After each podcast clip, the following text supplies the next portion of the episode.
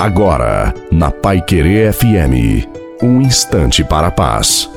Boa noite a você, boa noite também a sua família. Coloque a água para ser abençoada no final. Mesmo sabendo da nossa limitação, das nossas dores, Deus nos convida a continuar e a perseverar e a ser firme na graça dele. Porque na dor e na alegria, em todo tempo e lugar, Deus caminha conosco. Não importa a situação que você está vivendo, saiba que Deus não te abandonou e jamais vai te abandonar. Ainda que você esteja passando por momentos de lutas e tribulações, nunca se esqueça que o Senhor teu Deus está no controle de tudo, ele caminha com você e ele vai te dar forças todos os dias para você prosseguir e vencer.